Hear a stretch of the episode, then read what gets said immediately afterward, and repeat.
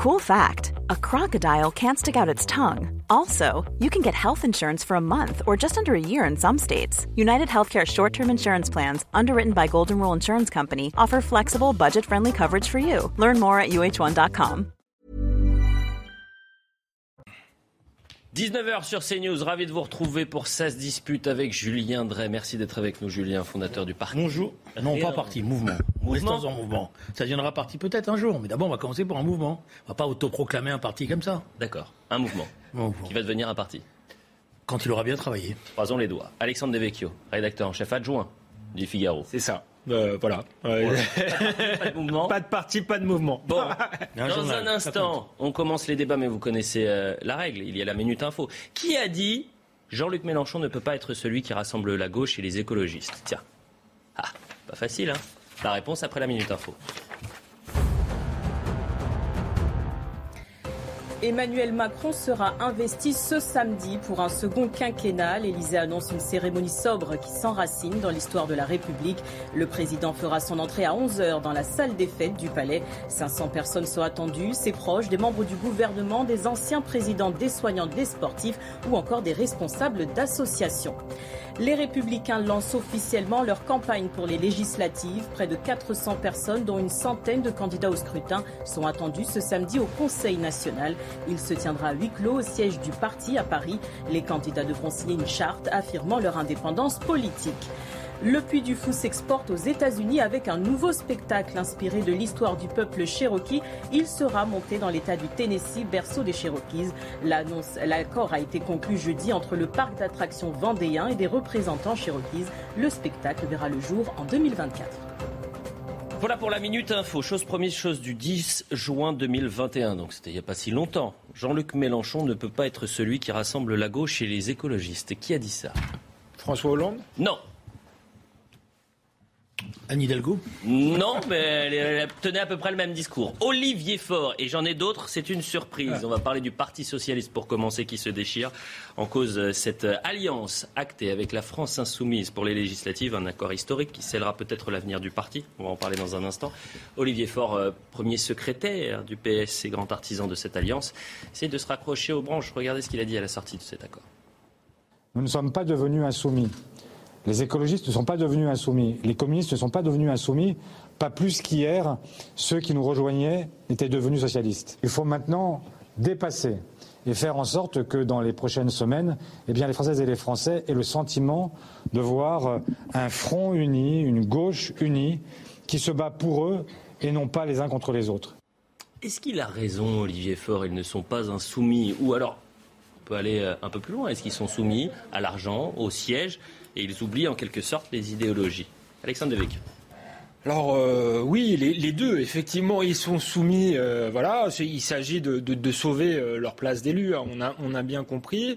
Maintenant, est-ce que le PS avait vraiment une idéologie? Eh, Il en a eu dans le temps, mais est-ce que ça fait pas longtemps qu'ils sont divisés, émiettés, et qu'ils ne savent plus très bien ce qu'ils pensent? Moi, je crois que c'est une, évolution très longue. On fête là les, les 30 ans du traité de Maastricht et du discours de, Maastricht de Philippe Séguin. Déjà là, il y avait une fracture entre une gauche européenne et une gauche non européenne, et d'ailleurs entre une droite européenne et une droite euh, souverainiste. Et on voit que ces deux partis, ces deux vieux partis, finalement, euh, sont en train de se décomposer parce qu'à l'intérieur, il y avait des gens qui pensaient radicalement la même chose. Bah, au PS, il y a effectivement cette question de l'Europe, mais il y avait la question de la laïcité.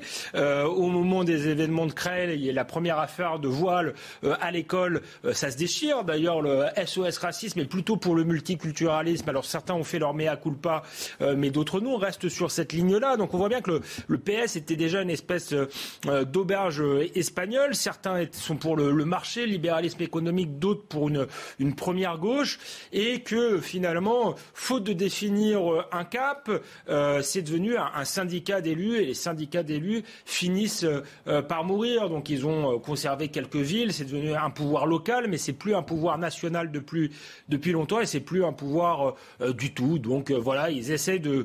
euh, on a quelques individus qui essayent piteusement de sauver leur siège. Viendrai. Bon, j'avais anticipé. Bon, je ne veux pas y ajouter un génie, hein, mais j'avais anticipé que c'était la fin d'une histoire. Et je vais vous dire une chose, j'étais content hier de ne pas être dans le Conseil national. Parce que me connaissant, connaissant mon caractère méditerranéen, je ne suis pas sûr que je regardais mon calme, vu les arguments qui ont été avancés à ce moment-là pour remporter l'accord. Bon, euh, je pense que c'est la fin d'un certain parti socialiste. Euh, celui d'Épinay, celui de Lionel Jospin, euh, euh, et qu'il va falloir en faire un autre. Celui-là, il a, il a, je crois qu'il a perdu son âme, il s'est soldé pour pas cher. Mais je voudrais faire une précision. Dans l'argumentation que vous avez entendue tout au long de la semaine, oui. vous avez entendu qu'on vous a expliqué que tout ça, c'était la faute, c'était une nouvelle génération mhm. qui réglait son compte aux éléphants, qui maintenant allait avoir les mains libres, etc. Mais c'est un mensonge, si vous me permettez. Et sont pieds et poings liés avec les insoumis. Mais, mais d'abord, c'est un mensonge parce que cette jeune génération, c'est celle qui a, remporté, qui, a, qui a dirigé le parti depuis 2017. Hum. Ils ne sont pas sortis hier. Ils ne sont pas venus sur... Voilà, c'est eux qui l'ont dirigé. C'est eux qui, aux européennes, dirigent le Parti socialiste en allant chercher euh, M. Glucksmann avec un score lamentable. C'est eux qui entraînent Mme Pulvar, la pauvre Mme Pulvar, dans une régionale euh, où elle se prend que des coups parce qu'évidemment ils ne la soutiennent pas comme il fallait. Euh, c'est eux qui vont chercher Mme Hidalgo et qui la soutiennent. Alors que euh, voilà, donc moi je suis pour que, si vous voulez dire les choses telles qu'elles sont, c'est trop facile. Et, et, et, ça révèle d'ailleurs la faiblesse culturelle et intellectuelle de cette, de, cette équipe c'est trop facile d'essayer de trouver, de se défausser de ses propres responsabilités sur euh, euh, le reste, euh, les années passées, etc. Alexandre pas fait. disait, Alexandre Devecchio, disait pas... que le mal ne vient pas oui, seulement ça. J'allais, j'allais vous entendre là-dessus. J'allais, j'allais, j'allais venir. Vous, vous laissez un cadavre à la mais, juste, mais, juste, mais justement, ils avaient cinq ans pour faire ce travail de refondation. C'est là où il aurait fallu travailler. Et euh, c'est pour ça que moi j'en suis parti, parce que à force de leur, proposer tout ce, qu'il, tout ce que je, je dirais, je, savais que j'avais appris pour leur dire travaillons à cette refondation. À chaque fois, on les a, on n'a pas tenu compte. On est, on est allé dans des solutions d'effacement, solutions d'effacement, et finalement, on s'efface totalement aujourd'hui. Alors, euh, est-ce que vous avez une part de responsabilité quand je dis vous, c'est vous les éléphants comme euh, on les surnomme aujourd'hui? Est-ce ah, que je pense vous avez une part de responsabilité dans cette débat du Parti socialiste? D'abord, moi, je suis pas en train de dédouaner François Hollande hmm. et le, quinquennat d'Hollande. Je pense qu'il fallait faire un inventaire. Pas, c'est pas le, le, quinquennat horribilus, mais il fallait faire un inventaire, marquer euh, les, divergences, comme on l'a fait, on l'avait fait dans d'autres échecs électoraux, et où euh, on avait discuté, dialogué avec les Français en faisant cet inventaire lucide et à partir de là en reconstruisant. Mais là, quel est le problème qu'ils ont? C'est quand ils se présentent à cette élection présidentielle, ils n'ont pas de projet, ils n'ont pas travaillé dessus. Ils ont pris des, ils ont fait quelques auditions. Et ils ont euh, mis, euh, pris quelques éléments comme ça, mis bout à bout, mais il n'y a pas une idée forte vous savez, euh, sur un certain nombre d'entre elles, ce que je pense, notamment par rapport à la jeunesse, mais par rapport à la laïcité, par rapport à l'éducation. Il y avait tout ça n'a pas été par rapport à voilà. Alors tout ça, effectivement, est le fruit d'un travail qui n'a pas été fait, qui n'a pas été fait sur les cinq années qui viennent de s'écouler, et qui n'a pas été fait d'ailleurs, d'après moi, depuis 2002. C'est-à-dire que c'est la défaite de 2002 qui va entraîner, euh, je dirais, cette euh, paralysie, cette fainéantise intellectuelle. Alors elle, est d'autant plus forte cette fainéantise intellectuelle qu'évidemment le Parti socialiste s'installe dans la gestion locale. Donc il se, il, euh, il, la gestion locale devient l'alpha et l'oméga mmh. de sa vie. Mmh. Voilà. Vous avez dit, heureusement que j'étais pas là hier parce que sinon j'aurais perdu mon calme. on va voir cette séquence assez intéressante. Lorsque Olivier Faure prend la parole et il dit, il précise ses propos parce que cette semaine il avait quand même dit je résume, euh, ceux qui euh, ne veulent pas de cette euh, alliance et qui veulent aller chez Emmanuel Macron, grand bien leur face. Mais ils n'ont plus leur place chez nous. Regardez. La phrase complète, je vais la répéter pour que tout le monde l'entende. J'ai dit si vous pensez que vous n'appartenez plus à l'espace commun de la gauche, si vous pensez que votre avenir est plutôt avec Emmanuel Macron, mais très bien, si tu veux clarifier tes positions. Mais je vais aller jusqu'au bout.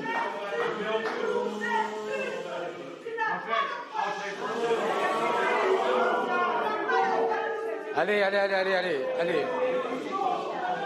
Baisse, baisse, baisse un peu de ton. Tu baisses un peu, baisse un peu.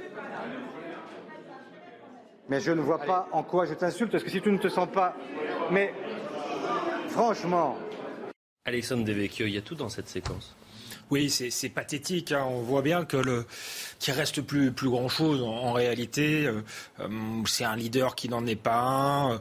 En fait, c'est un, un, syndicat. Enfin, c'est une liquidation de faillite, ce qui est en train de de, de, se passer. Euh, mais bon, c'est le résultat d'années et d'années. Alors il y a, il y a 2002, mm. mais ça, ça pourrait presque remonter avant finalement. Euh, le, le ah, tournant de 83. Le tournant de 83 n'a jamais été de, de, de Mitterrand qui qui euh, finalement dit c'est maintenant c'est la rigueur, c'est le libéralisme économique. On est toujours, on a toujours été dans cette ambiguïté-là. Et ce qui est paradoxal, c'est qu'aujourd'hui Olivier Faure choisit en quelque sorte la, première gauche, même si c'est une première gauche bien, bien radicale euh, et un peu woke, alors qu'il vient plutôt d'un courant libéral. Il a été proche euh, de François Hollande. Mais si vous voulez, tout ça n'a jamais été, jamais été tranché. On est resté dans l'ambiguïté. On est resté aussi ensemble des gens qui ne pensaient pas la même chose occuper des, postes. Et, aujourd'hui, voilà, ça se, ça se termine comme ça. Euh, Olivier Faure, il n'aurait pas dû être là en réalité. Il n'a pas de charisme. Euh, c'est pas quelqu'un qui compte euh, à gauche. Pourquoi est-ce qu'il est, aujourd'hui secrétaire du, PS C'est aussi parce que les autres n'ont pas voulu prendre leurs responsabilités. Donc je veux bien entendre Julien Drey expliquer que tout est de la faute d'Olivier Faure, mais en réalité, Olivier Faure a été là pour ramasser les miettes. Personne n'a eu le courage non plus, dans ceux qui comptaient, qui pesaient à gauche, d'essayer euh, de ressusciter ce parti. Alors, je ne crois pas que la projection qu'essaye de faire euh, Alexandre est, la bonne, parce que c'est pas vrai, parce y a eu la victoire de 97. Et il y a eu un quinquennat euh, Lionel Jospin, alors qui se termine mal en 2002, mais qui a marqué l'histoire de la gauche. Qui se termine par Jean-Marie Le Pen au D'accord, mais, mais, mais, qui se termine à, parce que on pourra y revenir, parce que le, Lionel Jospin était obsédé par le deuxième tour, elle n'a pas préparé la première, et pourtant il se présentait avec un bilan qui était loin d'être euh, négligeable du point de vue de la réalisation. Et justement, il y avait peu de déceptions, euh, comme on a connu par exemple en 93. Mais bon, donc c'est pas c'est pas aussi c'est pas la coupure sur l'Europe qui est aussi qui est, là. Il y a, il y a d'autres choses qui devaient être analysées. Je pense notamment, pourtant ça m'étonne que vous ne l'ayez pas vu, tous les problèmes, la montée de la violence, la question de la ghettoisation, pas que la question, hein. la question, euh, la question, le marché, la, sécurité, la laïcité. Il y a une gauche européenne par ailleurs qui réussit dans bien, bien d'autres pays. Et voilà, on, ne comprendrait pas pourquoi, on comprend pas pourquoi il y a qu'en France ça ne marche pas, alors que ça réussit au Portugal, ça réussit en Espagne, ça réussit euh, en Allemagne, etc. Bon, donc euh, je pense que, alors moi je suis pas en train de dire c'est la faute à Olivier Faure. Euh, puis point à la ligne, et les autres ne euh, sont pas. Euh, moi, j'ai reproché d'ailleurs à un certain nombre de, mes camarades expérimentés de m'avoir laissé tout seul pendant 4 ans au Bureau national. C'était moi qui étais le plus ancien. Je leur disais, mais vous pouvez pas faire ça. Il faut aider le parti, il faut travailler. Il faut venir aux réunions. Vous ne pouvez pas toujours être à l'extérieur et puis attendre quoi Vous êtes retiré. Ils l'ont pas fait. évidemment, ils s'énervent maintenant en disant vous avez abandonné, mais ils n'ont pas travaillé comme il fallait. Alors après, vous avez raison sur une chose, je vous, le concède. Euh, le choix d'Olivier Faure, après la défaite, était un choix effectivement voulu par un certain nombre de grandes baronnies locales qui ne voulaient pas avoir un parti qui se reconstruit centralement. Voilà, j'étais au congrès, j'étais moi-même euh, plutôt prêt à faire le travail, je leur avais dit.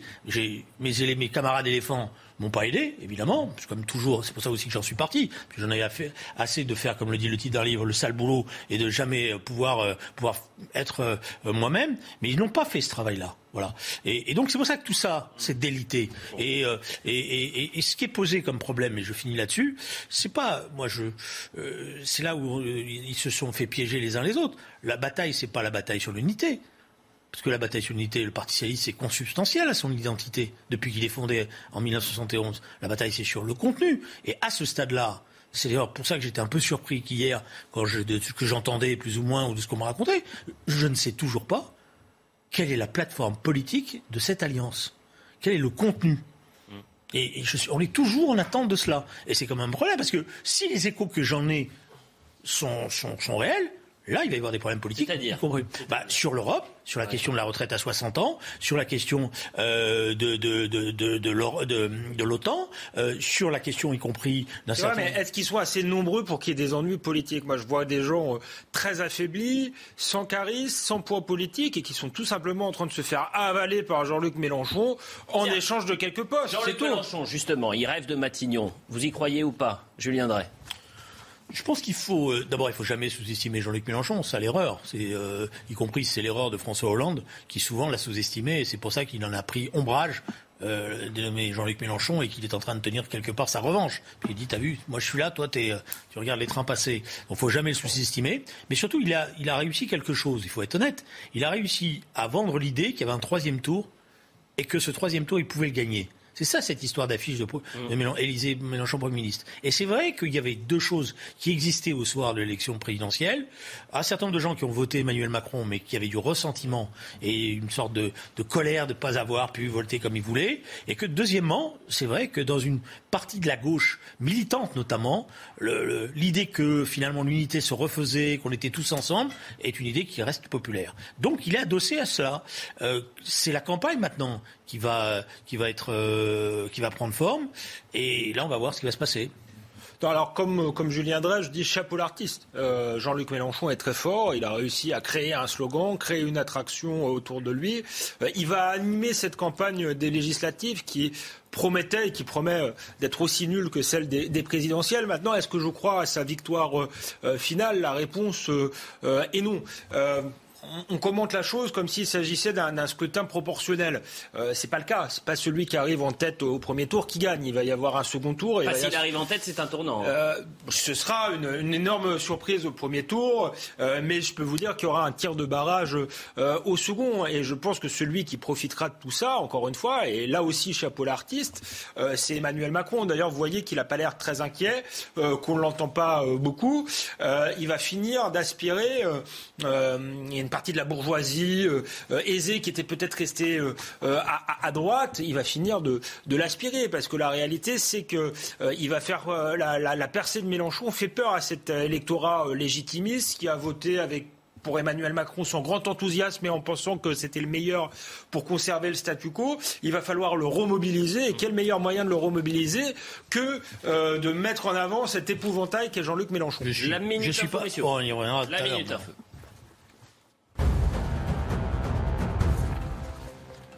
Nouvelle suspension d'une semaine dans le procès du 13 novembre. L'un des 11 accusés comparaissants a été testé positif au Covid-19 à l'audience jeudi. Cette interruption intervient au troisième jour de l'audition de près de 90 parties civiles. L'audience ne reprendra pas avant le 17 mai. Le verdict, quant à lui, est attendu fin juin. L'État a été condamné à verser un peu plus de 1,4 million d'euros à la ville de Paris. L'annonce a été faite ce vendredi par la mairie de la capitale. Une indemnisation pour les dégâts causés lors des manifestations La condamnation a été rendue publique par le tribunal administratif de Paris. Elle porte sur la période de novembre 2018 à décembre 2019. Jubilé d'Elisabeth II, Harry, Meghan et Andrew seront absents du balcon de Buckingham. La traditionnelle apparition sera limitée à Sa Majesté, aux membres de la famille royale, ceux qui effectuent des engagements publics officiels au nom de la reine. Quatre jours de festivités du 2 au 5 juin sont prévus pour célébrer les 70 ans de règne de la reine Elisabeth II. Pour la Minute Info, il y a un sondage très intéressant euh, publié il y a quelques instants dans le Figaro euh, sur euh, quel Premier ministre voulez-vous? C'est une question qu'on posait aux Français. Une grande majorité répondent que la qualité première du prochain Premier ministre, ce soit la sincérité. Julien Drey, qu'est-ce qu'il y a de sincère dans cette alliance entre le Parti socialiste et la France insoumise? Ah non, mais je crois que euh, le problème c'est pas c'est pas un problème de sincérité, c'est que Jean-Luc Mélenchon a a, euh, a, a fait euh, un coup de poker bien fait, c'est-à-dire il a dit voilà c'est comme ça, et les autres ont eu peur, voilà. mais sur le fond il y a, il y a c'est pour ça qu'il si vous me permettez, c'est le programme là. C'est le programme qui va pouvoir nous montrer les choses. Mais je voudrais revenir juste deux secondes parce que j'ai pas eu le temps de répondre à ce que disait Alexandre. moi je crois que si Emmanuel Macron fait cette erreur, c'est-à-dire de diaboliser Jean-Luc Mélenchon, en croyant qu'il va gagner grâce. Il a réussi avec Marine Le Pen. Non, non, mais ce n'est pas la même chose. Ce n'est pas les mêmes personnages. Pourquoi? Parce que ce n'est pas la même personnalité. Je pense que vous êtes plus inquiet au fond de vous, j'aimerais dire ça, par euh, le fait que Jean-Luc Mélenchon puisse être Premier ministre, finalement, que par le fait que Marine Le Pen puisse exercer Marine le pouvoir. Le Pen, elle faisait, Marine Le Pen, elle, avait, il y avait une histoire, c'était l'histoire de l'extrême droite en France, et donc il y, avait des réflexes qui continuaient à jouer, et on l'a vu, y compris dans le vote du premier tour, euh, autour du vote d'Emmanuel Macron, ou même du vote euh, de Jean-Luc Mélenchon. Mais il y a des colères dans ce pays qui n'ont pas disparu dans la mmh. campagne. Mmh. Et le, vote de la peur, il fait 35%. Il y a tout le reste. Et vous pouvez avoir dans, dans, dans, cette campagne électorale une forme de coalition de rejet qui se forme mm. et, et, qui, qui, se met en place. Donc c'est pour ça que moi je ne pense pas que cette campagne législative doit être une mauvaise campagne, je crois que c'est une bonne campagne et il faut qu'il y ait une confrontation idéologique importante. Et il faut euh, euh, débattre sur le fond euh, des projets parce que la majorité législative, c'est aussi ce qu'elle va faire après à l'Assemblée nationale. On se rejoint sur, sur un point, c'est effectivement la, la, colère sourde dans le pays. mais est-ce qu'elle va se, se coaliser derrière Jean-Luc Mélenchon? Je ne sais pas parce qu'il fait peur aussi à des gens qui sont attachés à la question de la laïcité, à la question de la, la sécurité et qui, je pense, n'iront pas voter pour lui. Mais c'est vrai qu'il y a un grand, grand malaise démocratique dans le pays, on se rejoint là-dessus, et qu'Emmanuel Macron a été mal élu. Et si euh, Jean-Luc Mélenchon fait un gros score, parce que je pense qu'il ne va pas gagner, mais qu'il fera un gros score, c'est aussi le résultat euh, voilà, d'une élection euh, par défaut. Non mais Mélenchon, c'est un, il va être caméléon. Donc là, vous allez découvrir dans cette campagne, non pas le Mélenchon du bruit et de la fureur, parce qu'il est, il est tout sauf stupide. Hmm. Il va, dès demain, il va être très rassembleur, il va tendre la main, euh, ah bah euh, il va proposer euh, de dire à toutes les forces qui veulent travailler à l'avenir de la République, etc. Il va faire très attention. Mais... Je ne crois pas qu'il fera des fautes grossières. vous avez raison quand vous parlez de caméléon. 25 janvier 2022, Jean-Luc Mélenchon, le Parti Socialiste, ils ne servent à rien. Voilà, bon, voilà, Non, mais j'en ai, si vous voulez. Mais on en a d'autres, hein, évidemment. J'ai quand même fait l'effort, par acquis de conscience, de tendre la main. Ça, c'était le 7 octobre dernier. Réponse non, c'est au tour du Parti Socialiste que doit se faire la coalition majoritaire. Ah bon? Pourquoi? Parce que vous êtes né dans une cuillère, euh, avec une cuillère en argent dans la bouche. Voilà ce que disait Jean-Luc Mélenchon. Avançons un peu. Et euh, Alexandre, vous avez dit euh, quelque chose d'intéressant tout à l'heure. Vous avez dit le président de la République, Emmanuel Macron, se, fait discret. Mais il y a quelqu'un d'autre qui se fait encore plus discret cette semaine, c'est Marine Le Pen. Où est passée Marine Le Pen Alors que la gauche mène une bataille commune pour remporter ses législatives, les partis de droite continuent de faire cavalier seul. Marine Le Pen, nos abonnés absentes cette semaine, c'est Jordan Bardella qui assure l'intérim. Écoutez ce qu'il disait aujourd'hui. Euh, Marine a, a sort d'une campagne présidentielle qui a été très longue, euh, qui a été une campagne euh, éprouvante aussi. Elle avait besoin de prendre quelques jours pour se reposer. La différence avec Emmanuel Macron, c'est qu'elle n'est pas entrée en campagne à 15 jours de l'élection et que donc elle a pris quelques jours pour se reposer, pour penser à la suite et pour réfléchir à la stratégie que nous allons mettre en œuvre. Mais elle sera de retour dans quelques jours, assurez-vous. Marine Le Pen ne veut pas être Premier ministre d'Emmanuel Macron.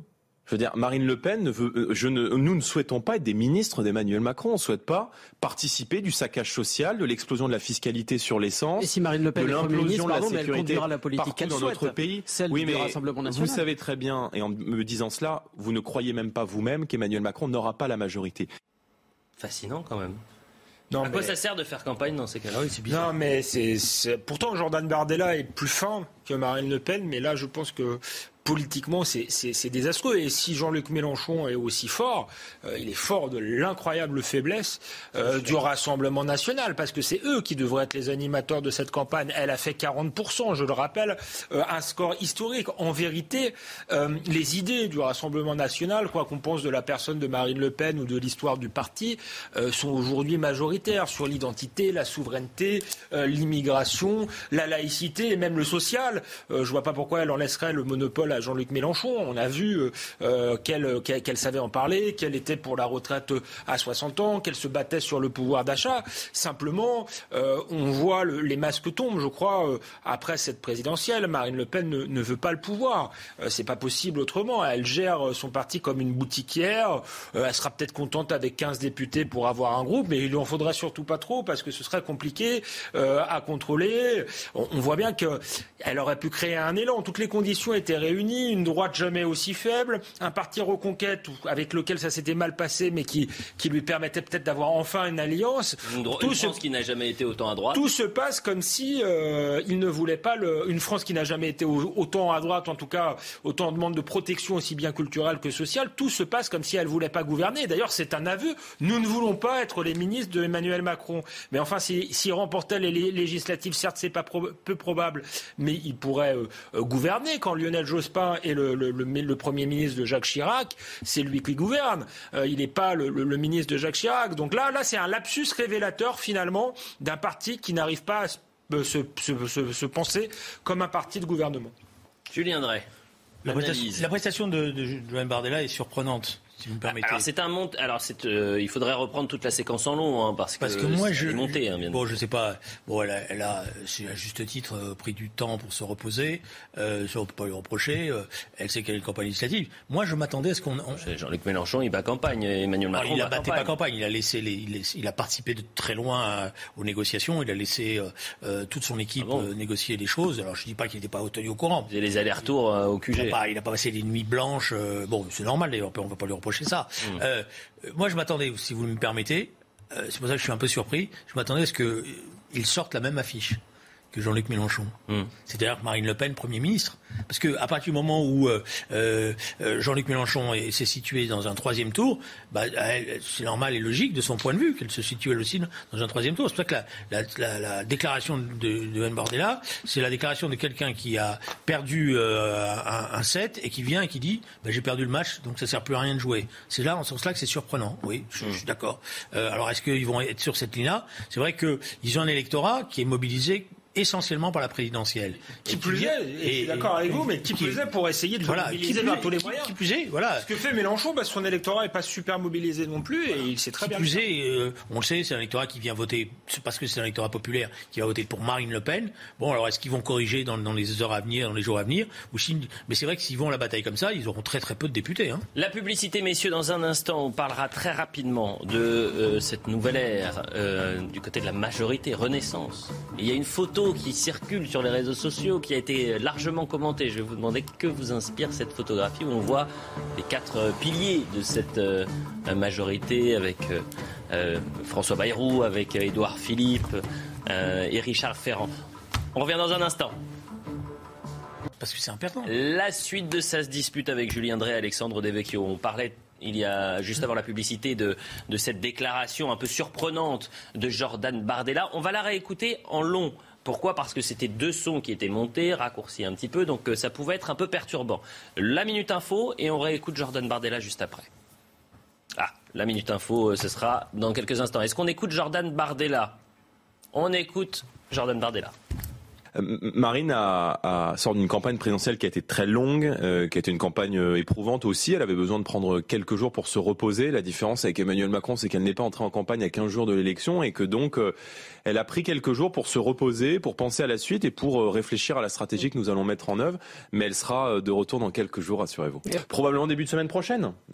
début de semaine prochaine pour d'abord se présenter aux Français et présenter aux Français le, le, les axes que nous allons mettre en œuvre durant cette campagne législative et puis surtout, elle va être amenée à faire une tournée, une grande tournée partout en France pour soutenir nos candidats. Je vous rappelle que nous dépassons les 40% dans plus de 340 circonscriptions au second tour, ce qui veut donc dire que nous pouvons avoir un groupe puissant à l'Assemblée nationale pour éviter qu'Emmanuel Macron ait les pleins pouvoirs. Je pense que si Emmanuel Macron a les pleins pouvoiirs, ça va être cataclysmique pour la démocratie. Julien André, bon voilà, il veut un groupe puissant, mais il veut pas être Premier ministre. Du moins, euh, le Rassemblement national oui, mais ne veut ses propos sont plus nuancés. Marine Le Pen. Il va pas, il va pas comme euh, il, a, il abandonne pas la bataille. Il dit lui-même, euh, on va essayer de faire un contre-pouvoir.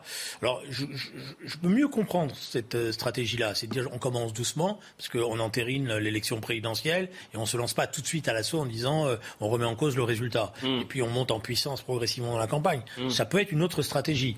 Bon, c'est la stratégie que souvent, euh, quand nous avons perdu les élections, on employait nous. Voilà, Alexandre Devecchio, ça vous convient ça?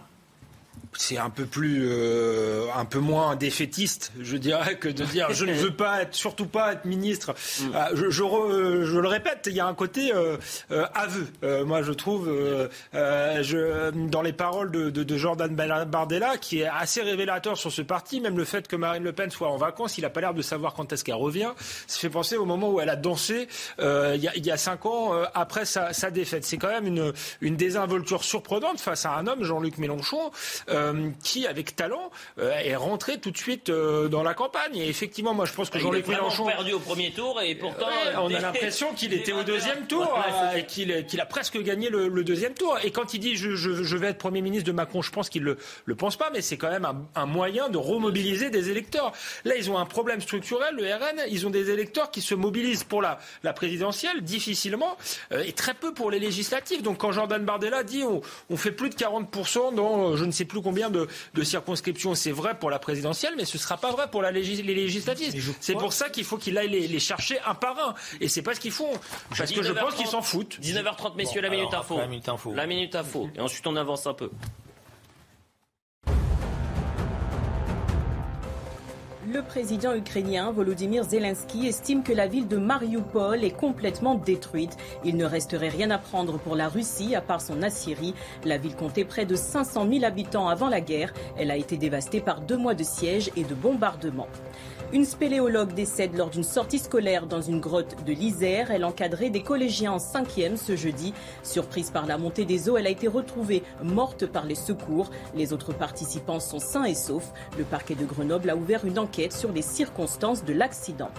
Tous les indicateurs semblent au vert avec une diminution de la circulation du Covid-19 et des hospitalisations. Mais attention, l'épidémie est contrôlée mais certainement pas terminée, préviennent les scientifiques. Certaines restrictions toujours en vigueur pourraient néanmoins être levées prochainement. Voilà pour la Minute Info. Julien un dernier mot sur euh, Marine Le Pen et ensuite on passe à la majorité. Sur Marine Le Pen, moi je ne vais pas la défendre, je suis pas son avocat. Donc ça me ah avec Alexandre parce que chaque fois je me retrouve dans une situation, lui là, il focalise tout sur elle. Euh, bon, euh, donc je, pense qu'on ne va pas lui reprocher d'être parti en vacances pendant une semaine pour se reposer ou, ou, d'avoir fêté malgré tout le score historique qu'elle a fait. Bon, la question c'est effectivement par contre, c'est est-ce que le Front National va essayer d'exister dans les législatives comme une alternative politique ou est-ce qu'il va simplement essayer de collectionner quelques postes de député Je suis pas son avocat, mais c'est le Rassemblement national. Le Rassemblement national, excusez-moi. Emmanuel Macron.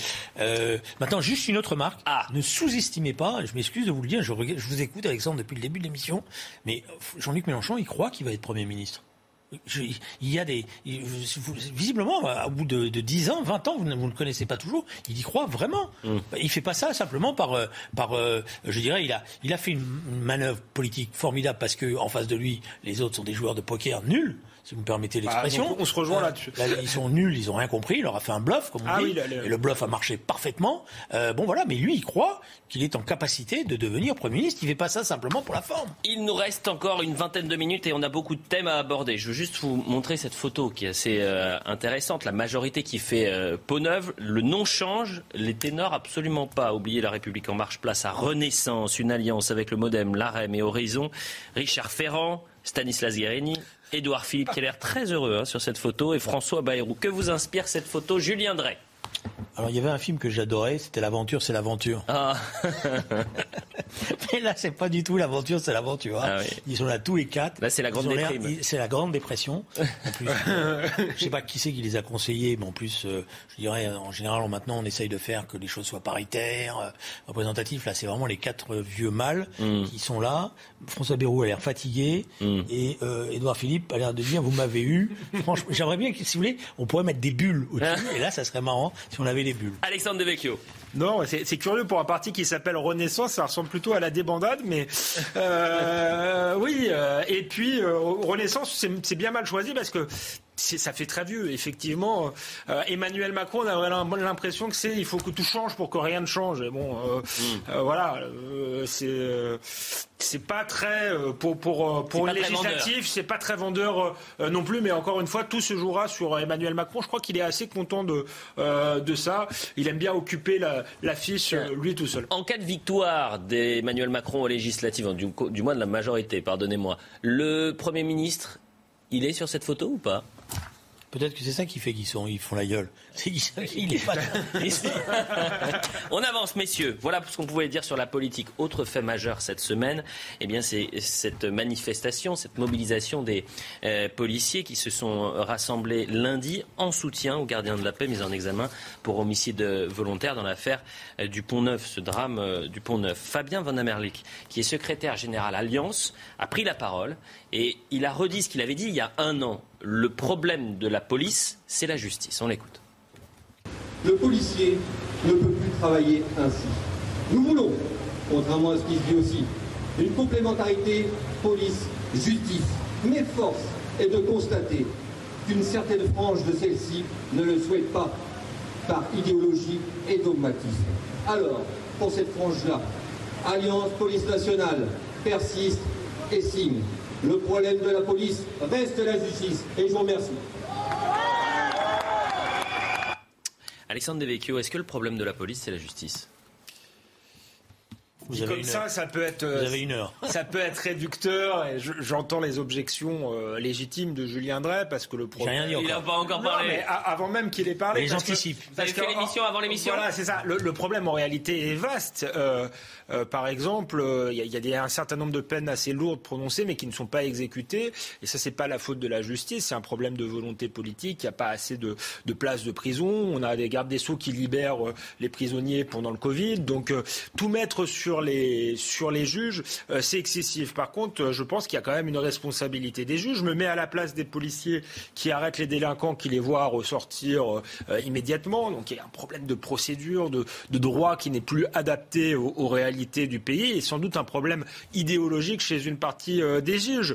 Le syndicat de la magistrature, je crois que c'est 25% des juges. C'est pas tous les juges, mais il récite la harangue de Baudot. La harangue de Baudot, c'est un, une harangue euh, qui a été euh, chantée par enfin écrite par un juge syndicaliste. Et qu'est-ce que ça dit?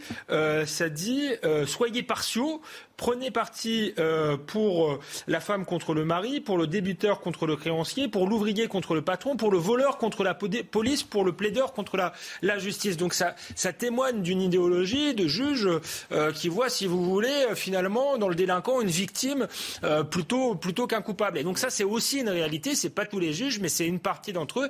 Et je comprends que certains policiers, voilà, soient à bout de nerfs parce qu'ils font un métier difficile et risquent leur vie et, et ils ont l'impression que ça ne sert à rien.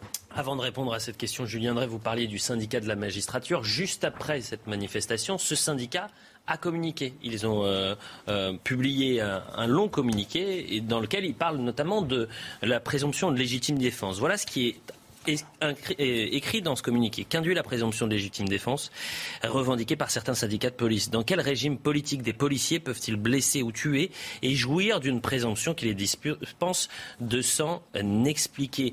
Euh, on aurait pu enlever syndicat de la magistrature et mettre le nom d'un parti politique de gauche, par exemple, et on aurait pu avoir ce discours-là. Est-ce que certains euh, magistrats, certains juges sont euh, aujourd'hui politisés, Julien Drey? Excusez-moi, mais dans ce qui est dit par le euh, syndicat de la magistrature, j'ai pas de désaccord. Mais parce que vous êtes un responsable politique Oui, mais je suis pas. Mais parce que. Est-ce que c'est le rôle des magistrats? Non, mais les magistrats, ils disent, il y a dans l'affaire qui est en cause, il y a quand même deux morts. Oui comme il y a deux morts, c'est normal que la justice se doit, je dirais, de vérifier les conditions dans lesquelles les choses. se Donc, c'est pas mon rôle, c'est le rôle de la justice de ce pays. Oui, mais ce que je veux dire sur la, présomption de légitime défense, de dire ce qui est inscrit, ça, c'est votre rôle. Non, non, ils disent, ils disent, à juste titre, attention que la présomption de légitime euh, défense, ne conduise pas à ce que euh, il y ait une sorte d'état d'impunité qui s'installe à partir de là. Voilà, donc il rappelle un certain nombre de principes. Mais moi, je pense que là, ce qu'on est en train de faire, c'est pas bien. Pas nous, hein. Euh, je pense qu'on peut pas opposer la justice à la police puisque les deux ont besoin l'un de l'autre. Ils doivent marcher main dans la main. Et donc, essayer en permanence de focaliser en disant c'est les juges gauchistes mm. qui paralysent l'institution parce que, mm. etc., est une erreur. C'est pas vrai. Les juges, ils font la plupart du temps leur travail. C'est la chaîne pénale telle qu'elle est conçue. Et le mur des cons, c'est qui? Bon, il y a eu le mur des cons, mais bah après, mais comme il y a eu. Sans dire que tous les juges sont comme, Mais comme il y a, mais comme il y a aussi des comportements, il y a aussi, on peut pas dire les policiers sont que des anges. Sûr, voilà, il y a eu aussi des choses qui sont passées et qui étaient, qui étaient répréhensibles. Ça ne met pas en cause l'institution policière ni les policiers en général. Et vous avez entièrement raison, Julien Drey. Et d'ailleurs, et je le dis aux téléspectateurs, à 22h sur CNews, on aura un syndicat de police, un syndicat de magistrats, non pas pour les confronter, mais pour essayer de comprendre leurs difficultés et savoir comment ils peuvent travailler ensemble. Mais c'est le pouvoir politique qui est en cause. Ah bah oui, bien évidemment. C'est pas la, justice ou la police, c'est le pouvoir politique qui, pour les uns, ne donne pas les moyens nécessaires pour aller vite, et c'est le pouvoir politique qui, pour les autres, ne, ne crée pas les formations nécessaires pour qu'ils soient à l'abri de certains dérapages. Non, mais, mais d'abord, il y a plusieurs syndicats de magistrats. on a parlé du syndicat de la magistrature, je dis c'est 25%, mais c'est quand même problématique parce que la harangue que je viens de vous citer prenait parti pour le voleur contre la police. Et puis il y a un préjugé social. C'est-à-dire que moi, je, en tant que citoyen, si un jour je dois être jugé, je préférerais que ce soit pas un juge du syndicat de la magistrature. Parce que clairement, ce qui est expliqué, c'est ah bah c'est un journaliste du Figaro, c'est un riche probablement, ils savent pas d'où euh, d'où je viens, et euh, il est coupable euh, parce qu'il a tel ou tel statut social. C'est exactement ce que ça veut dire. Donc c'est une, une, idéologie problématique, et, et moi je trouve que c'est inquiétant et que ça mérite d'être soulevé. Maintenant, c'est pas tout tous les juges. Et effectivement, le problème euh, est complexe et il y a une responsabilité majeure euh, de la politique, du, du, fonctionnement de la, euh, de la politique pénale. Et c'est lié aussi au manque de moyens, au manque de places de prison, parce que les politiques ne veulent pas construire des prisons, parce qu'on ne voit pas les résultats à court terme, puisqu'il faut des années pour en construire. Et on y viendra pour le que la réponse, n'est pas simplement la prison, justement. Ah, bah, c'est une ah. fuite en avant de croire que simplement parce qu'on va construire des prisons, des places de prison, on va résoudre le problème de la montée de la violence dans ce pays. Ça ne veut pas dire qu'il ne faut pas de prison. Mm. ça ne veut pas dire qu'il ne faut pas des peines de prison. Mais ça veut dire que, par exemple, quand je le redis, quand euh, vous n'êtes pas capable de discerner entre ce que le petit et le petit délinquant et le grand délinquant, et quand vous mélangez les deux, vous fabriquez dans la prison que des grands délinquants. On va y venir dans ça, un c'est le taux de récidive qui le prouve. Ça veut dire qu'il manque, il manque, et c'est un des problèmes qui est posé, y compris dans le rapport entre la police et la justice, c'est qu'il manque aux juges des instruments qui permettent, notamment par exemple dans la délinquance des mineurs, d'avoir des solutions rapides et immédiates. Mais pour euh, clore cette, euh, cette thématique-là, imaginons que euh, dans cinq ans, puisque c'était un projet qui était avancé par certains partis politiques, qu'il y ait la présomption de légitime défense qui soit votée à l'Assemblée. Ils font quoi les juges après? Les magistrats? Ah bah, donc, d'abord, il faudrait qu'elle soit votée à l'Assemblée nationale. Oui. Bon, après, je sais pas. Honnêtement, je pense que d'un point de vue rédaction juridictionnelle, hein, ça va être très compliqué de l'écrire. Écoutez, je pense que ça sera plus simple que de le faire appliquer ensuite par, par les. Mais ça, c'est euh, seulement un avis. Revenons à quelque chose de, de beaucoup plus sérieux et dramatique. Et ça rejoint notre thématique à Nancy. Mercredi 27 avril, une jeune femme de 22 ans est violée en pleine rue. Le suspect est euh, interpellé lundi dernier. Cet homme avait été condamné en 2010 à 20 ans de prison. Pourquoi? Parce qu'il avait tué une femme. 12 ans plus tard, il viole une jeune fille de 22 ans dans la rue. On voit le sujet de Valérie Labonne.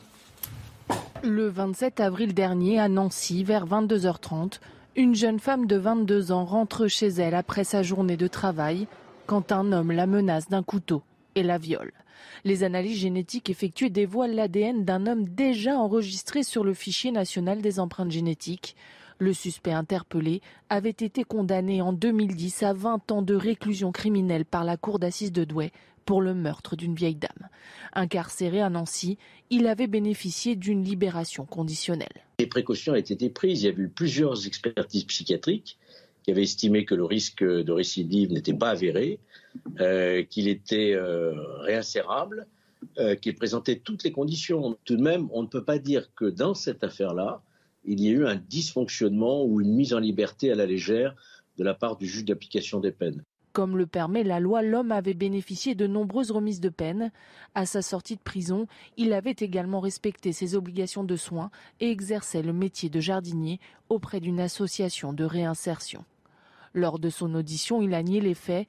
Présenté à un juge d'instruction, il a été mis en examen pour viol sous la menace d'une arme et menace de mort, puis placé en détention. Avant de réagir, messieurs, la Minute Info.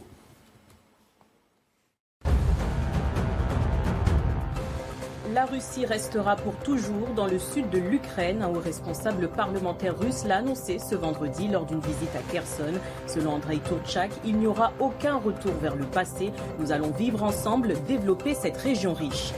Des grandes puissances agricoles promettent la sécurité alimentaire du monde malgré la guerre en Ukraine. 51 membres de l'Organisation mondiale du commerce ont rédigé un communiqué conjoint ce vendredi.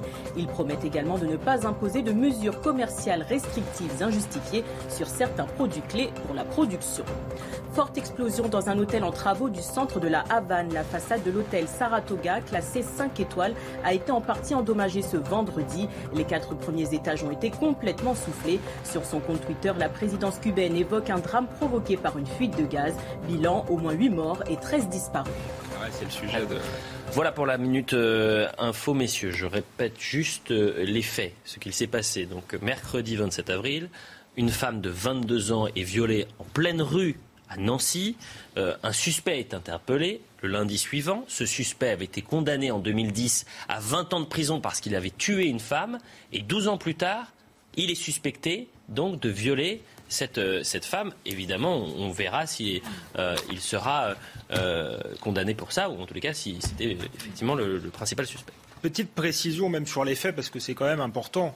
Il n'est pas simplement responsable d'un meurtre. Il a poignardé 82 fois une femme de 79 ans. Mmh. Donc c'est un meurtre sauvage, barbare, euh, face à une victime qui a priori était sans défense. Euh, donc en France, apparemment, on peut commettre ce type d'acte être condamné à 20 ans de prison, ressortir au bout de 10 ans, puisqu'il est ressorti au bout de 10 ans, pas au bout de 12, et euh, récidiver. Là, il fait un viol en pleine rue avec la menace euh, d'un couteau. Moi, j'avoue, quand j'ai vu les faits, c'est moi qui ai voulu parler du sujet parce que j'étais surpris.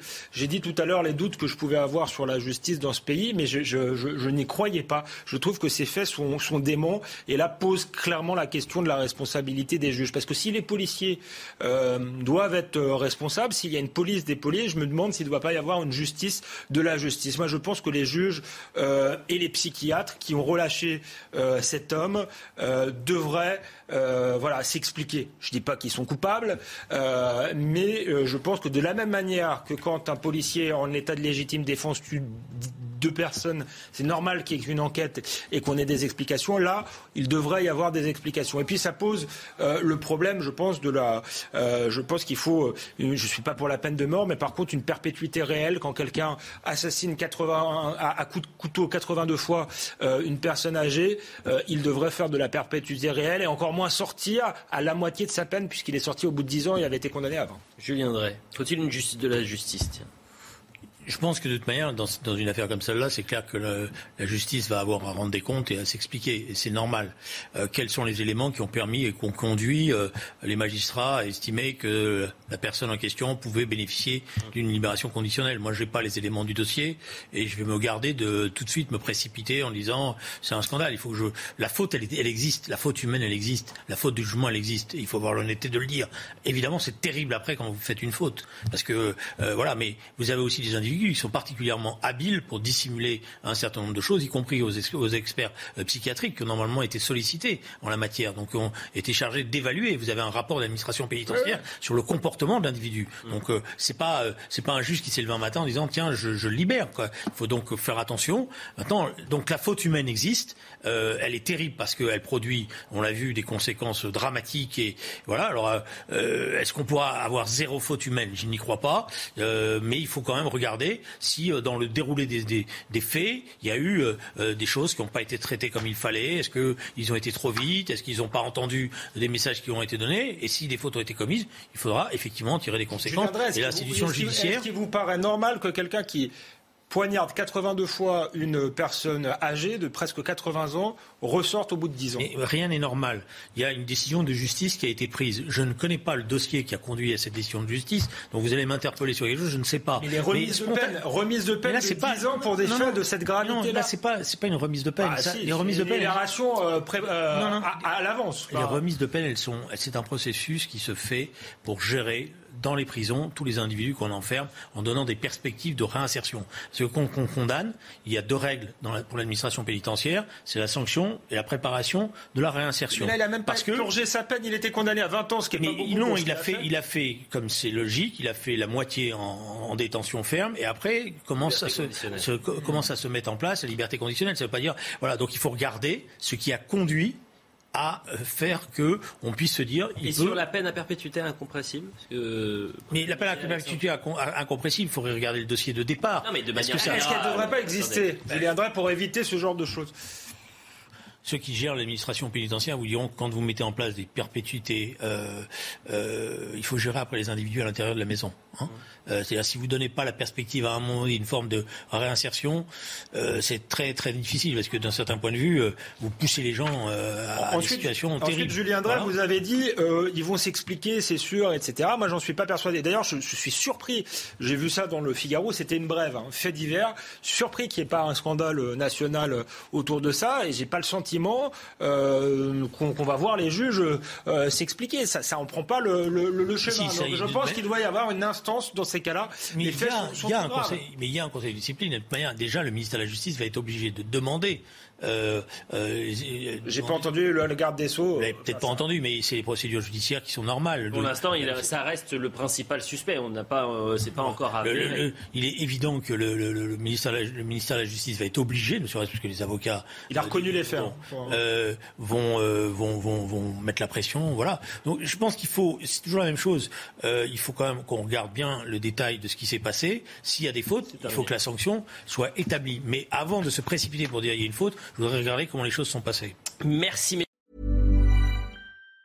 Planning for your next trip? Elevate your travel style with Quince. Quince has all the jet setting essentials you'll want for your next getaway, like European linen, premium luggage options, buttery soft Italian leather bags, and so much more. And it's all priced at 50 to 80% less than similar brands. Plus, Quince only works with factories that use safe and ethical manufacturing practices. Pack your bags with high-quality essentials you'll be wearing for vacations to come with Quince. Go to quince.com slash trip for free shipping and 365-day returns.